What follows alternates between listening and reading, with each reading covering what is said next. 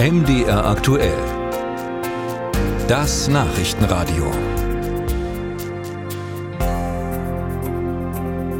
Beim Wohnungsbau werden immer mehr Projekte verschoben. Wegen hoher Zinsen, wegen hoher Baupreise. Laut dem IFO-Institut für Wirtschaftsforschung hat die Stornierungswelle einen neuen Höchststand erreicht. Fast die Hälfte der Betriebe berichtet über einen Auftragsmangel. Was heißt das jetzt für Bauunternehmen in Mitteldeutschland? Wie geht's denen? Astrid Wulff hat nachgefragt.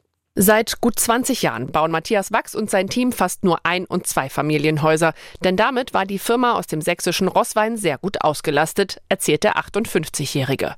Normalerweise baut die Firma um die 60 Häuser pro Jahr, doch seit zwei Jahren sinken die Auftragszahlen. Für kommendes Jahr gäbe es erst sieben Verträge, sagt Wachs. Wir haben definitiv eine tiefgreifende Rezession und viele Kollegen zehren noch von Auftragsrücklagen aus vergangenen Monaten und Jahren.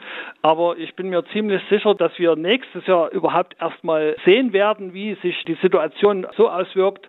Da wird es noch ein äh, kräftiges Gewitter in der Branche geben, von dem vielleicht mancher noch gar keine Vorstellung hat. Wachs ist auch Vizepräsident des Sächsischen Baugewerbeverbands. Seine Kollegin und Verbandssprecherin Katrin Kleberg ergänzt, dass nicht nur Eigenheime betroffen sind. Auch große Wohnungsbauunternehmen wie die Wohnungsbaugenossenschaften oder auch städtische Wohnungsbauunternehmen haben ihre Aufträge, die schon zum Teil unterschriftsreif waren oder auch schon unterschrieben waren, jetzt eher so auf die lange Bank geschoben. Kleberg sagt, eine Pleitewelle im Baugewerbe als Folge könne der Verband nicht ausschließen.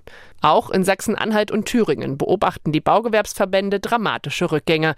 Die Gründe liegen für alle auf der Hand. Gestiegene Materialpreise und Löhne, hohe Zinsen und veränderte Förderstandards der Bundesregierung. Burkhard Siebert führt die Geschäfte beim Verband Baugewerblicher Unternehmer sowie beim Bauindustrieverband in Thüringen. Im Wohnungsbau haben wir starke Einbrüche, sowohl bei den geleisteten Stunden minus 15,2 Prozent, aber auch bei dem Umsatz mit knapp minus 10 Prozent.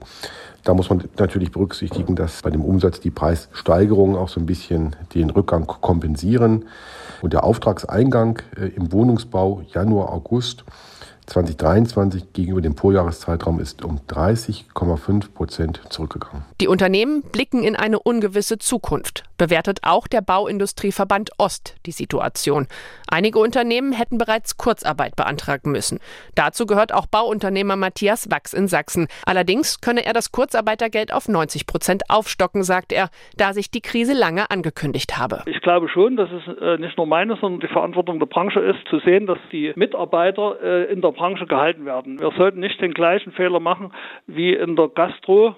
Wenn wir nicht aufpassen, werden wir das Problem auch irgendwo wenn wir jetzt die Leute freistellen und die wandern dann in irgendwelche anderen Branchen ab. Wachs geht davon aus, künftig nicht mehr nur vom Eigenheimbau leben zu können.